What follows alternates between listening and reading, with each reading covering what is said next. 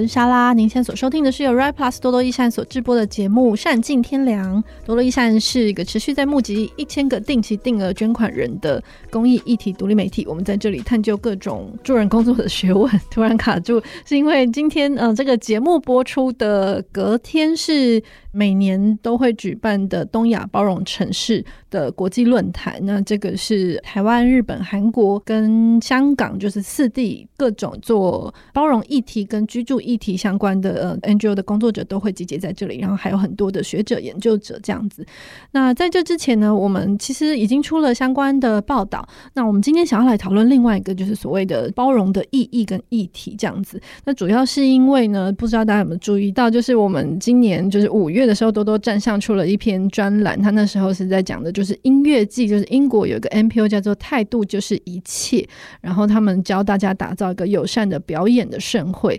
那在这一篇之后呢，我们在今年的六月二十七日，我们办了一场各种不同障碍者集结的一个焦点座谈。在今年十月二十八日呢，我们有办一个捐款人的小聚。那在这一连串的过程中，我们都有很多就是关于无障碍活动的讨论，然后觉得在这整段过程之中都有非常深刻的体会。所以我今天就邀请了就是我们两位伙伴来跟大家一起聊一聊。其实不一定是 NGO 啦，就是各个组织在办活动的时候，我们可以怎么样去理解这。件事情，我们欢迎，嗯，我是玉婷，大家好，我是于如，对，玉婷跟于如两位伙伴。那其实我们现在办的这些活动都还在过程中。嗯，那其实在这之前，我们就已经有了非常多的关于无障碍的讨论，因为多多是一个我们站上有很多就是身心障碍相关的议题，那相对的也有很多就是关心跟以及自己本身就是障碍者的这个社群的存在。嗯，所以其实我从很久以前我就一直在。在想说各种的活动跟管道，比如说我们的网站，我一直很想要把它改成无障碍。不过这是另外一个话题，就是网站改成无障碍，其实它的成本是非常高的。这样，那在办活动的时候，我们就希望能够尽量做到无障碍。所以我记得我们好像是三年前还是两年前，我们之前办了一场桌游。嗯，对，就是年前，对，两年前。然后我们那时候办了一场议题的桌游。那那个时候其实就第一次有感觉，就是在办活动要找场地，然后你要。考虑到无障碍的时候，其实就有很多很多的考量。我觉得场地是里面好像是大家最痛苦的部分啦。可是在这之前，我觉得大家如果可以去看看我们五月的那一篇文章，我觉得有一个自己有一个很大的心得。那这个心得其实就是我们在。办活动之前，其实，在报名资讯的时候就要开始做无障碍。那这个是最近，因为于如正在办我们，就是主办我们十月二十八的小聚。就是于如有没有什么关于这件事情？我记得我们那时候也讨论了很久，对不对？对，就刚刚莎拉讲到我们五月初的那篇专栏里面，有一个资讯让我印象很深刻，就是他就是说无障碍资讯在报名的资讯就要揭露。然后我觉得这件事情是以前都没有想过，然后不过知道了之后就觉得很重要，因为会觉得一般活动的资讯可能会说哦，这是一场什么活动，然后细节可能会有什么安排，那这些资讯其实都是让人决定要不要、想不想要报名参加这个活动。那如果提供无障碍资讯，比如说有没有无障碍厕所，或有没有电梯呀、啊、斜坡可以抵达，都是能够让障碍者去选择说，那我要不要来参加这个活动？那即便是没有，比如说没有电梯、没有斜坡、没有无障碍厕所，这些资讯也都是要揭露的，才能让人选择要不要来参加。嗯，印象很深刻，他说要诚实，对对，就是诚实告知。嗯，就是文章里面有说，就是像洽询的窗口或者场地配置图、无障碍厕所。然后我觉得这些，它听起来好像只是一个资讯呈现，好像蛮容易的，可是嗯，实际。要做感觉就很不容易，因为就要有很多事前的观察跟整理，嗯、然后譬如说确定这个斜坡轮椅是真的可以上啊，然后是这无障碍厕所是真的可以使用之类的。我觉得我看那一篇专栏，那个 NPO 英国那个 NPO，他们是真的很有系统的在去研究所谓的无障碍的各种活动，而且他们是有为这些很多其他在做这些努力在做到无障碍活动的这些 NPO 有颁发拿不同程度的认证。嗯、对，然后我觉得他们的名字就说明了一切，他们名字就是态度就是一切，嗯、就 attitude is everything。然后，因为我觉得为什么态度就是一切，就是我们刚刚在讲到，就是资讯从报名的时候就要做资讯记录这件事情，嗯、我觉得这本身就很彻底的。扭转了我们办无障碍活动的一个逻辑，嗯、因为我们通常、嗯、通常我们过去在办活动，一定都是就是啊，如果真的有人来报名，嗯、然后比如说我今天招募三十个参加者，然后真的我们总是会想说，这个事后再考虑，就是等到有人来报名，然后发现里面有人需要的时候，我再去想办法。嗯，然后或者是因为前面障碍实在太，比如说我不知道我要去哪里寻找有电梯的场地，或者是有无障碍厕所的场地，然后因为前面的种种的困难，或我不知道去哪里找手艺员，那前面的那个一百种障碍实在太多了，所以我们总是会想说，啊，没关系，那就先发吧，就是先发出报名的资讯，然后等到如果真的有需要的时候，我再来说。那我觉得这件事情就是，其实，在很大程度就是已经在当我们刷掉这些选项的时候，其实我们真的就是刷掉大半，几乎是所有原本可以来参加、可能可以来参加的身心障碍者。那我觉得这些社会活动的参与，其实就是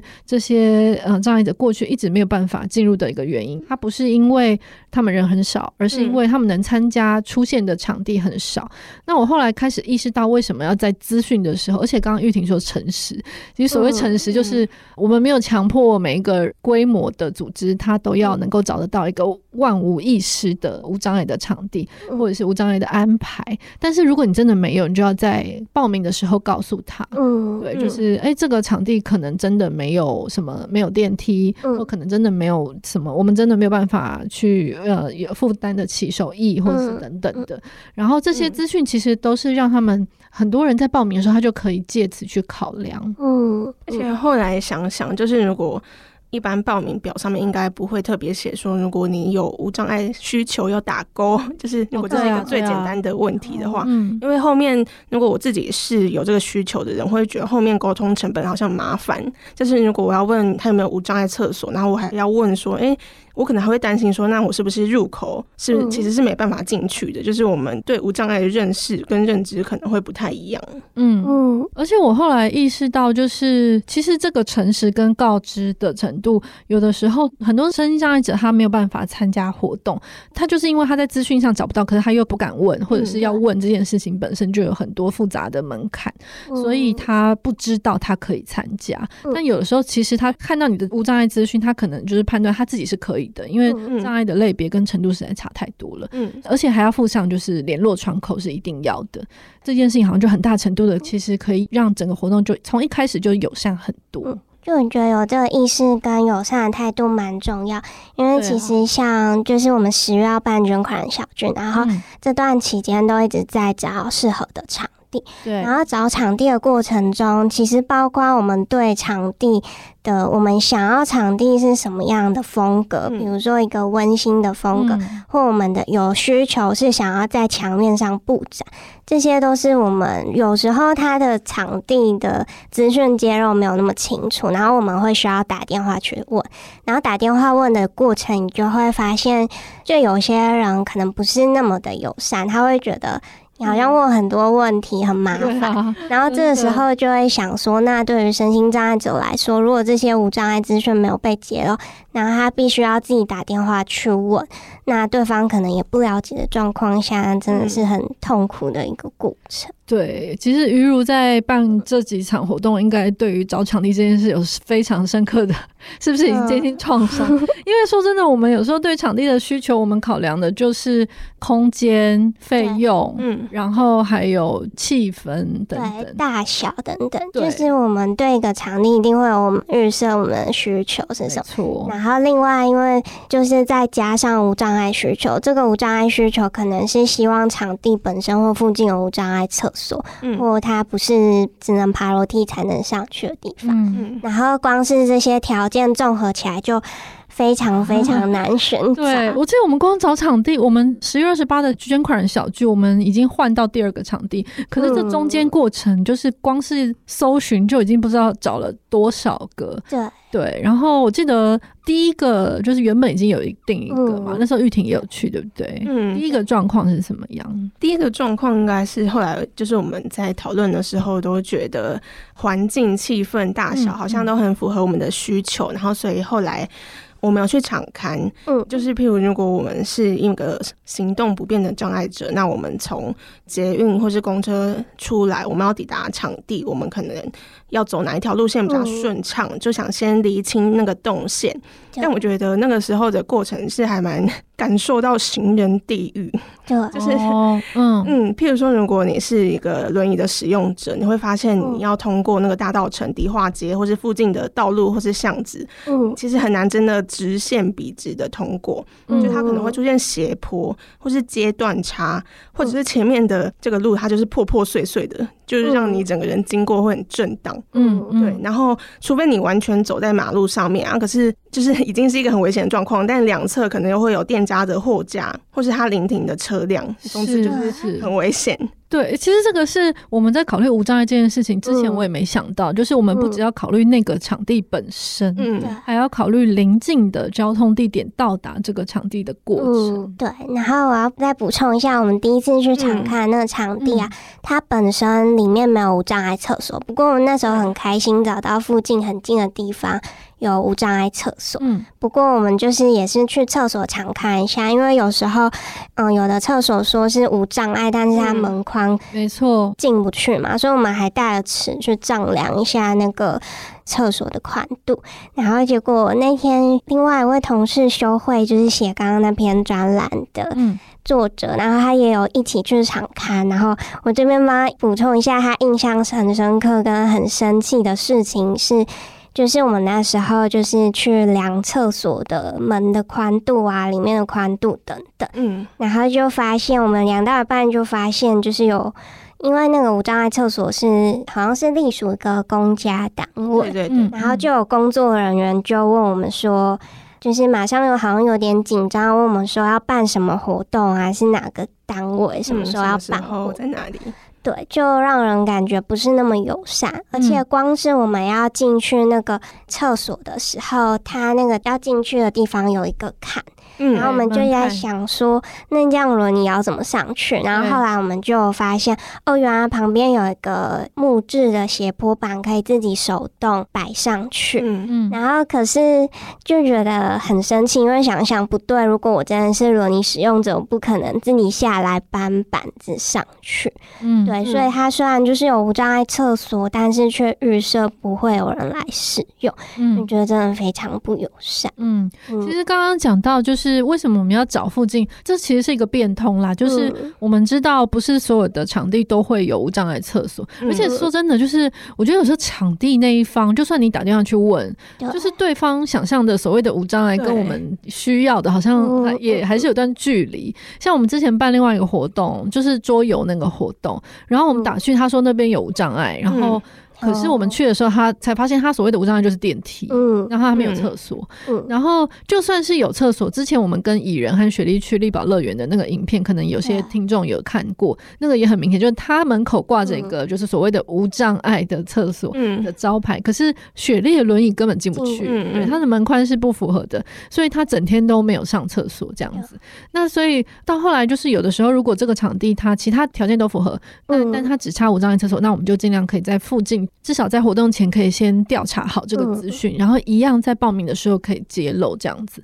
那我觉得刚刚玉婷还有讲到一个很重要，就是它那个骑楼本身，它已经一路上就已经是各种的障碍重重。嗯、然后还有就是像于如讲到，就是本来是有无障碍厕所，可是它预设其实也不太会有人来用这样。对，而且那个斜坡板底下有只大蟑螂。对，就活的吗？呃，我好像没看很仔细，应该是听到有人大喊。所以其实就没有把它拿起来了。对，所以其实也不太敢搬。我觉得这种无障碍只要有涉及到每一次都要手动这件事情，嗯、它使用率就会变得很低。嗯、就像现在很多台北市的低底盘公车，基本上大部分都是司机一定要下来，嗯、然后要架斜坡板，而且他还要锁螺丝什么之类，它是一个复杂的程序，嗯、所以导致很多司机他不想要停下来，在轮椅使用者这样子。然后我们在场地的选择，其实真的就是在这过程中，我觉得几乎已经刷掉。到后来，如果我们真的要考虑这件事，嗯、我们能选大概真的只剩下寥寥无一两层吧。对啊，然后我我自己会觉得，其实卫福部在这边点名一下，就是我觉得政府其实很需要，就是其实大家很多办活动主办方他是很愿意做这件事情的，他其实很愿意，尤其是像我们就是声音障碍的社群其实这么多，那我们其实是非常愿意做这件，可是我们得到的资讯其实真的蛮少，对，就是可运用的，像我们刚刚讲英国那个 MPO 他在做就是这件事情，就是你去看他的认证单位，你就可以知道哦哪里的场地或哪哪些 MPO 可以接洽，如果我们有。有这种就是所谓的就是场地名单，嗯，那像我之前就是不知道要去哪里，我就是直接问，就是像新活力，就是君姐他们，嗯，对，就是障碍团体，然后他们就给我丢给我很多咖啡店或什么的，嗯，可是这些咖啡店或这些场地，他们能够使用的又不一定符合我们活动的需求，嗯，有的地方可能根本没有投影幕，有的地方太贵，有的地方不能包场或等等的，所以我觉得就是前期的资讯揭露之后，然后到找场地本身真的就挑战超大。的真的，然后而且我们就是为了想要把前面的障碍先排除，就是可以在活动资讯提供给有需要的人清楚资讯。嗯、然后我们两次，我们最后选了两个场地，然后都去场刊了，总共场刊两次。然后场刊过程其实都蛮花时间的，没错，就是需要蛮花心力去记录我们路上看到什么事。嗯、然后我印象蛮深刻是第二次场刊的时候，嗯，就我们从捷运站出来，然后还要转公车才能到场地，嗯，然后那个过程有时候我们也会忘记我们自己的目的是什么，就是我们自己是直立人，嗯、然后我们有时候可能哦，可能遇到一个障碍就直接绕过去，就不会想。那么多，然后后来我们就会彼此提醒说，就是我们现在要假装自己是一台轮椅，下次是不是就直接坐轮椅去场看？对，真的。上次佩珊有说本来想要怎么做，对，就是直接坐轮椅体验。没错，真的会忘记耶。嗯、然后这一段路程，就是我觉得这个后来我们好不容易选定了，就是现在的就是一马村这个场地，然后但是它其实在交通上还是需要转车嘛，嗯，然后转车的过程我们就是也会。有帮忙调查，嗯、就是比如说有几号公车是低底盘的，嗯、或怎么之类的。那确实就是这些，好像都需要更花一点时间。嗯、但是就是我们前面讲这么多，嗯、我们现在、嗯、我们在那个时候，就你知道这中间有一百种障碍，都让我们很想放弃。就是、嗯、就是曾经有，就是在我们找不到场地的时候，然后在这些过程中，或者是我们真的就是附近可能会商借不到无障碍厕所，就等等过程，嗯、我们大概想过一百次，就想说啊，算了啦，就是点屈服，对，就是。啊，如果真的有人需要的话，我们再看看等等之类的。可是我觉得，其实我们到后来到现在，可能结论还是一样的，就是我们到现在确定了场地，可是我们没有办法做到百分之一百二十或一百分之百的所谓的完全的无障碍。可是我觉得有一个很巨大差异是，我们所有的可能都设想过，并且有讨论过，然后这些设想跟讨论可以让我们在前期报名揭露的时候，我们提供非常充分的这个无障碍。但是刚刚讲那一切都还只是坐轮椅的肢体障碍，对，对，就是我以前对于所谓无障碍的想象，就是坡道、电梯、无障碍厕所，然后这些其实全部都是所谓轮椅使用者的需求，而且轮椅还包括大小台，就是有些人是手推轮椅，它是轻便型的，那那个可能像我们那时候去丽宝乐园的时候，其实同样一个厕所，雪莉的大台电动轮椅它就进不去，嗯，对，但是蚁人的它轻便手推轮椅它是可以进得去的，嗯、然后也有人是他坐轮椅，可是他其实可以站起来一下下，嗯、对，他可能可以站起来大概走几步路，然后所以他可以把轮椅放在外面，他个人可以暂时进去上厕所。嗯、所以就算是坐轮椅，都还有很多不同的阳台。对，嗯，那可是因为我六月二十七号六月底的时候，我们办了一场就是焦点座谈嘛。嗯、那这场焦点座谈就是因应他公部门的需求，因为我们今年承接案子。嗯、那因应公部门需求，这场座谈有很多不同的障碍者的集结。嗯，那这里面有包括就是视障、听障、肢障、嗯、精神障碍跟所谓的重器障，嗯、对，就是重大器官的障碍这样子。那这些都是我印象，这是我第一次办，就是。这么多重障碍，所谓这是一个双关，嗯、就是所谓障碍对我个人来说也是一个办活动的障碍，因为我在过程中真的学到很多，嗯、就是很多不同的障别集中在一个地方，你要去思考的事情真的很多。嗯、像我们过去想到的那些无障碍，其实，在那天在那个场合，基本上那都只是最基本的，因为我们后来是借。台北市社福中心的那个无障碍场地，嗯、所以所谓的坡道啊、电梯、厕所这些，在那个场地都是最基本。但反而是我们要考虑的是，像比如说视障者，他是要怎么来这样。我记得那时候视障者是玉婷在主要的沟通对象。对，因为一开始沟通的时候，主要是确认他是怎么来的嘛。然后那个时候有其中一位他是搭富康巴士来，然后所以他当天的时候会大概跟我说，他从搭上车到抵达地点要花多少时间。嗯然后大概时间快到的时候，就是富康巴士一到，然后里面的人就会协助他下来，然后我也是下去，然后接他上去这样子。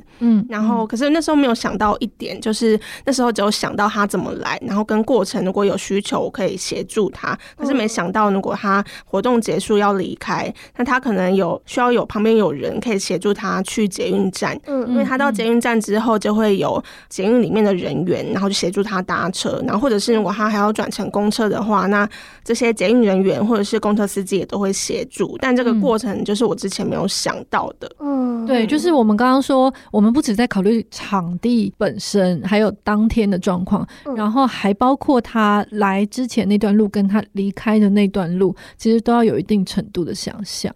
嗯，因为那时候就是是座谈，然后说要签到嘛，然后记得那时候，哎、欸，我不确定是谁，就是出现了一个签到小辅具，很可爱版嘛，对，说可爱对吗？哎、欸，我有点忘记它是可以对那个口，然后去签名还是盖？它就是一个卡片，类似塑胶的卡片，然后中间有一个方格子，然后所以旁边的人帮他把那个方格子对到他要签到的签到表那个地方，他就可以用触觉、嗯、然后去写。我后来想。也觉得这个事情虽然好像很小，就是平常如果我的手可以直接指，或者是协助他移动他的手指，好像就可以了。可是我就觉得这好像是一个动能的事情嘛，就是我自己有决定了这个位置，然后我签名，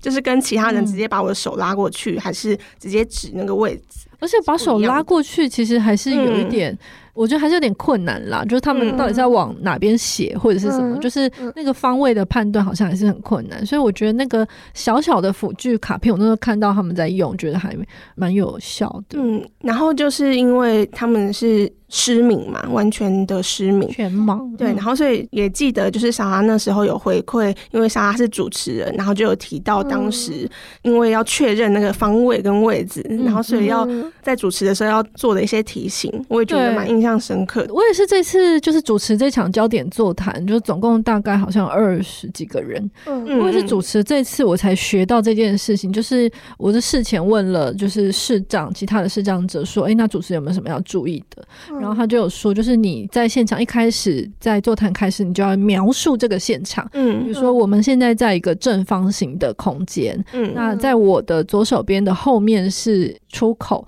然后右手边可能直走之后会有电梯，然后再左转会有饮水机等等。然后就是像因为那个座谈是一个就是围绕成一个正方形的桌子，所以他如果讲完话，就是我们要出声，然后请他把麦克风往哪边传这样子。然后现场。其实你等于是有点像是口述影像，嗯嗯，就是你要描绘这个现场，然后可能有多少人，从我的左手边开始，可能是谁谁谁，然后这样介绍，然后任何这些说话说的话，可能都要有一些方位性，嗯，因为我记得那时候印象还蛮深刻，是虽然说就是如果是主持人，然后我就说哦，这边是个正方形空间，然后左边是什么，右边是什么，可是实际上如果他没办法看到的话，但他也不一定可以透过主持人说话去辨别。现在主持人是在什么位置，所以可能要更详细的去说明。嗯、就是如果那个现场更复杂，比如说它还有门柱，或者是有不同的通道，会有干扰，会有其他的障碍，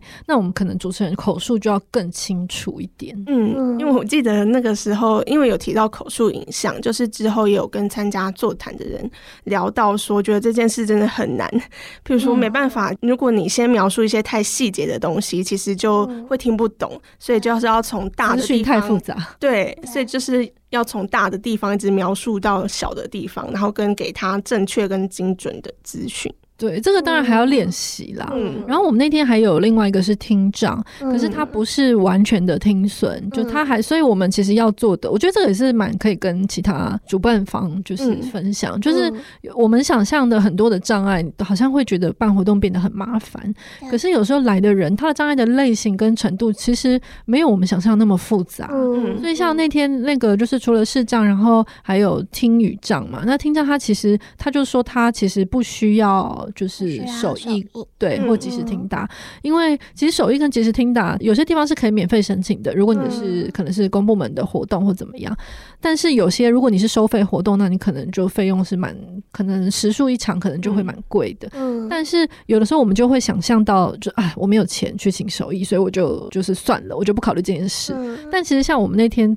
办焦点座谈那个听障，他其实他不是完全听损嘛，嗯、所以他只是说他需要坐的离主持人近一点。嗯、然后当天我们在测试，其实我就是到最远的地方，然后用麦克风测音，看他听不听得到，嗯、有没有办法听得清楚这样子。嗯、因为这里面还涉及到就是听障的类型，跟有些人即使带了助听器，嗯、那也不代表他可以百分百听得懂，对因为助听器的原理就是他他不一定会让你，他可能会连杂音或什么都杂讯或什么其他的讯息。或者都会一起收进来，所以他还是没有办法百分百的去，他就算听到了，可是他要去理解跟整理这些音讯，其实还是有点困难的。对，所以有的时候我觉得他就到这个程度，其实他就是一个很重视个别性的事情。嗯，嗯，然后刚刚讲到就是从前没有想过的无障碍设施，还有一个我自己印象也蛮深刻。然后专栏里面有提到的是一个叫做，其实在国家两厅院它就是有这样设施，叫做轻松自在区。嗯，然后它就是比如说可能是在附设在电影院的旁边，或者是我们办任何。活动，我们区隔出一个安静的地方，然后它让人可能让一些人，他可能在人群聚集啊，或者是音效比较多的地方，他容易感到，嗯，他可能会有焦虑的感觉，或者一些身心反应的时候，他可以随时进入到那个空间休息。然后那个空间就是有一个区隔，然后很安静，然后它可能有一些让人放松的东西，然后这其实也是无障碍设施。对啊，这也是我那时候印象蛮深刻的。嗯，对啊，然后还有像有些身心障碍者，他可能会有身心障碍个人助理。然后这也是之前没有想过，就是比如说身心障碍者他要来报名参加这个活动，那他可能有他的个人助理，个人助理就是他会在日常生活的大小事，在身心障碍者旁边协助他。那所以他来参加这个活动的话，他的构助其实也很需要一起来。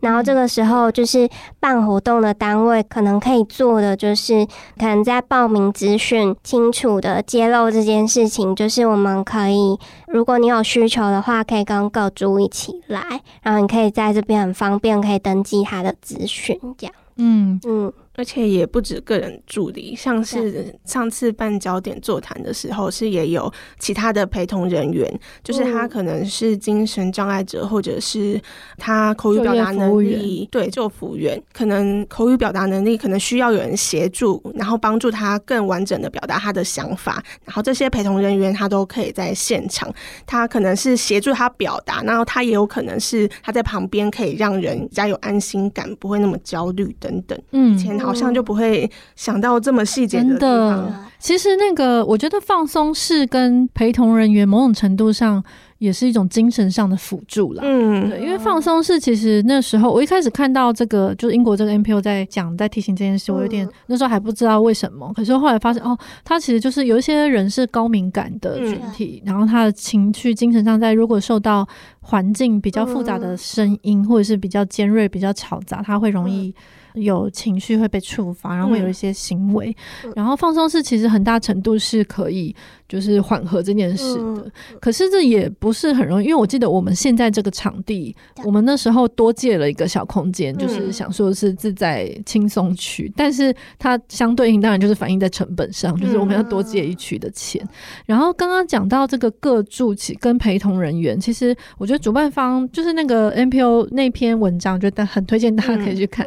我觉得它有一个很重要的提醒是，主办方能做什么呢？主办方能够做的就是让各住免费参加活动。对，那因为其实很多人他想要，他有些精神障碍者或者是重障碍者，他是想要带各住来，可是各住在台湾就是他的费用已经够少了，但是有的时候很多场合像这些活动，他是他还要多付一份报名费。那或者是像我们这次焦点座谈，就是不但开放各住陪同，而且如果他需要来的话，我们还会支付他车马费，就是如果他有需要的话，那我们就是希望能够尽可能的把这个友善程度拉高。那其实。里面有一位是有一位参加者，他是精神障碍者，他就是会需要一位陪同人员。嗯，就我们刚刚讲到，就是陪同的人，他有可能是像其中一位是救服员嘛，他协助他的个案，就是来参加焦点座谈，然后他会帮他表达，就是帮他的个案说明一些事情。那也有人是个人助理，是服务这个重障者，然后可能有一些生活上的协助。那可是像精神障碍者的陪同者。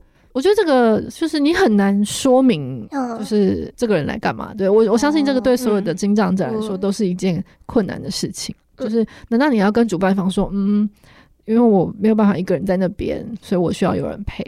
很难被证明，对，很难被理解，会很难被证明。嗯、然后有些地方他可能就是很重视资格，或者是比如说你需要有什么资格你才能参加会议或活动，嗯。嗯，那他就会要求说，嗯，那不然你给我证明，就证明你需要陪同。嗯、那可是这对精神障碍者来说是非常困难的事情。嗯后来我自己觉得，就是我们自己民间办这种活动，嗯、我觉得就尽可能，我自己的态度是，就是不需要他们提供，甚至不需要说明，嗯、就是只要你提出来说你有这个需求，嗯、那他就来这样子。嗯、那我觉得这一切其实。这几个月就是经历了这些讨论啊，因为我们其实，在像雨如主办的活动里面，嗯、就是在这些讨论会里面，我们其实花了蛮大的时间，嗯、然后包括场刊，然后的经历。那我很好奇，就对你们来说，你会觉得像雨如，就下一次办活动还会觉得很害怕吗？嗯、因为光是找场地就很困难，然后可能费用还会变高或等等之类的。对，我觉得好像是第一次做，就是好像真的是什么事情都是一刚开始做会最麻烦跟最困难。嗯嗯、像这次我们。刚刚说前面花很多时间去场看，然后场勘回来之后，我们还要想要怎么把这些资讯比较精简的呈现在报名表上，嗯，都是蛮耗费力气去讨论的。而且你们还拍了影片，就是从是下公车嘛，下捷运之后就开始拍路上的影片，沿路的影片。对，然后但是后来影片也没有用上，因为。就是发现，就是付的方式可能要付影片，不是那么的友善，所以后来选择用照片。就我觉得第一次的经验是最困难的，然后不过有这次经验，我反而会觉得，哦，那我下次知道怎么做。对，对，我知道有什么要素，然后可以做到什么程度。然后我觉得就是试过一次，然后你有这些经验之后，我觉得会把这件事情变成一种习惯吧，就会觉得嗯，这是必要做的事情，嗯、而且我已经是第二次做，不会那么 困难了。对，嗯、我也是觉得。看下来就是一句话，就是雨如很伟大。因为我觉得中间就是遇到很多困难，然后那个困难都会犹豫说：“哎、欸，那其实我们现在还会继续下去吗？还是我们会得过且过呢？” 就是 会有这种真的，我觉得常常徘徊在这个这个之间呢。嗯，就是如果当下没有一个结果，譬如说，如果旁边有一个无障碍厕所，可是它都没有开放的话，那我我们该怎么办？嗯就是有很多东西，我就想说，好吧，算了。对，到底是好了算了，还是还有其他方法？真的，对，我就觉得很伟大，没有。我就是做到一半就会觉得前面都那么努力，很不甘心。这种，嗯嗯，好像是一种人格特质，真的。因为我觉得我完全能够理解为什么那么多活动是没有办法考虑这些事的，因为里面真的有太多点会让你想放弃。嗯，可是这也让我就是很好奇，说就是障碍者他们自己在填这种参加活动或是报名的时候，就他们自己到底会关注什么？就是如果看到上面有，先不要说如果他写的比较完整，他如果没有特别写完整，他今天说他有无障碍，那你看到这个你会参加吗？还是说你会很不安？还是说你会觉得，嗯，要问的东西太多，那还是算了。我觉得我现在开始了解，就是研究这些事情之后，我就会知道，就是在活动资讯上写我们有无障碍是完完全全不够的。嗯，对，因为所谓的无障碍真的包括太多了，而更别提就是我们刚刚有讲到，就是很多场地方他所想象的无障碍跟真正需要的也是很不同的。嗯嗯嗯。然后我们那时候去找现在的第二个就是已经确定的场地，其实附近因为它就是没有无障碍厕所，那其实那这里很多是场地方的这个本身的限制，可是就算是附近找到了厕所，其实我们也没有把握，嗯、就是没有办法当下就确定这个是可以出借的。真的，我们后来发现附近有两间厕所，可是实际去看它都不开放。嗯，然后我就觉得哇，这是真的发生的事情，因为之前忘记是听谁讲，就是他就说很多那个加油站会有无障碍厕所，嗯、但是都不开放。对啊，嗯，我们这次碰到情况也是。或者是之前有听过说有无障碍坡道，可是实际上那个轮椅是完全上不去，就是它是会滑下来，不符合规定，或者是它会走到一条死路。对对，就是很奇怪的设计。我还记得那时候去看那个无障碍厕所，就是还在大道城那边的时候，我们人手拿一个。量尺，因为是什么尺？卷卷尺，对，在那边丈量，很仔细的量，哎，那个把手到底多宽？没有符合标准。可是我觉得结尾还是要说，就是没有那么困难，对，好像没有什么说服力，因为我们前面讲了大概半小时的困难。可是我也想要说，就是这里面真的个别性非常的有差。就是后来我们有一个结论，就是。我们还是把我们现在能够调查到的，以及我们想到的方式，我们都诚实的在报名表里面说。但是如果真的有人需要了，我们一定还是会需要一个过程，是直接打电话给他，然后跟他讨论他的需求。然后我觉得这个其实还是很个别性，是很关键的事情，是因为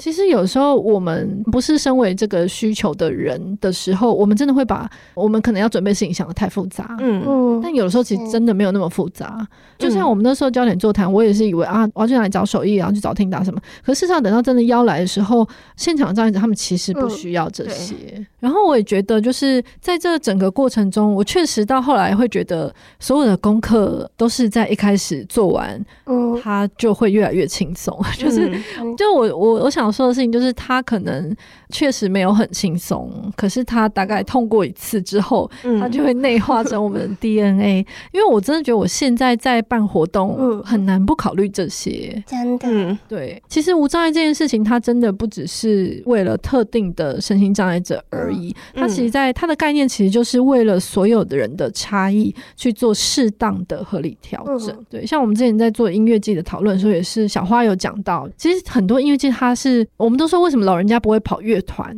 其实不一定是因为文化或是世代关系，因为大部分乐团很多场合是根本不适合老人家的。嗯，就是很多人他是要一从头到尾站到尾，那个其实不用说老人家，就是我也没有办法。就很多乐团听团的时候，你是要从头站到尾，然后会会冲撞，然后对，然后会有各种就是环境的障碍。其实，在某些人他会自然被这个设备跟这个场地所排除。嗯，然后我自己会觉得，就是我就深刻在这一切里面，就深刻体会到所谓就是。障碍真的是来自于环境，而不是那个人。嗯，嗯，最后想要真的推荐大家去看那篇专栏，我觉得看完之后，啊、即便是可能没有像我们这样办活动经历那么多，我觉得看完那篇还是会多了很多这样的意识。然后，另外我也是想说，如果有各种需求的身心障碍者听到我们这期节目，也可以回馈我们说，你因为其实我们还是就过程中都是一直在学习跟尝试，我们用什么方式去更好的考量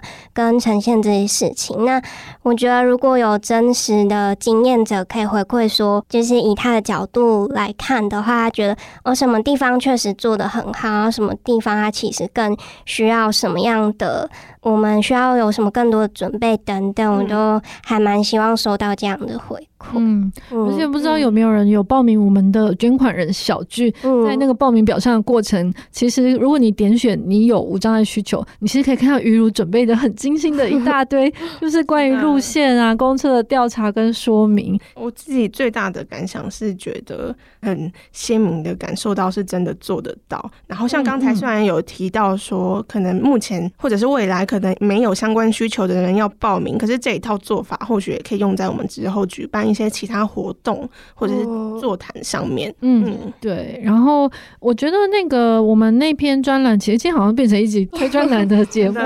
但其实我觉得那篇专栏里面还有一些是低成本的，就是临时的无障碍的变通的方式，我觉得是蛮可以参考的。因为真的确实有些空间你就是动弹不得啦。然后另外也是，其实我觉得它并不是一个绝对的标准，就是不管是在职场上的合理的调整的这个学问，还有规定，还有国际公约里面，还有这些就是呃，我们在讨论这个。无障碍的友善的音乐季或活动的时候，嗯。嗯、其实，在英国的认证里面，还有这些企业的标准里面，合理调整的标准，其实都是有考虑主办方的规模，嗯，然后还有你能够负担你的人力，对，它并不是说每个组织办活动都要做到百分之百，而它确实会考量，哎，那如果你现在没有办法负荷，那你可能有什么样的变通的方式？它真的就是回到那个英国 NPO 的，就是所谓态度就是一切。那今天我觉得很开心可以聊这一集，是因为因为我觉得我们在这过程中真的有很多事，我觉得可以分享给其他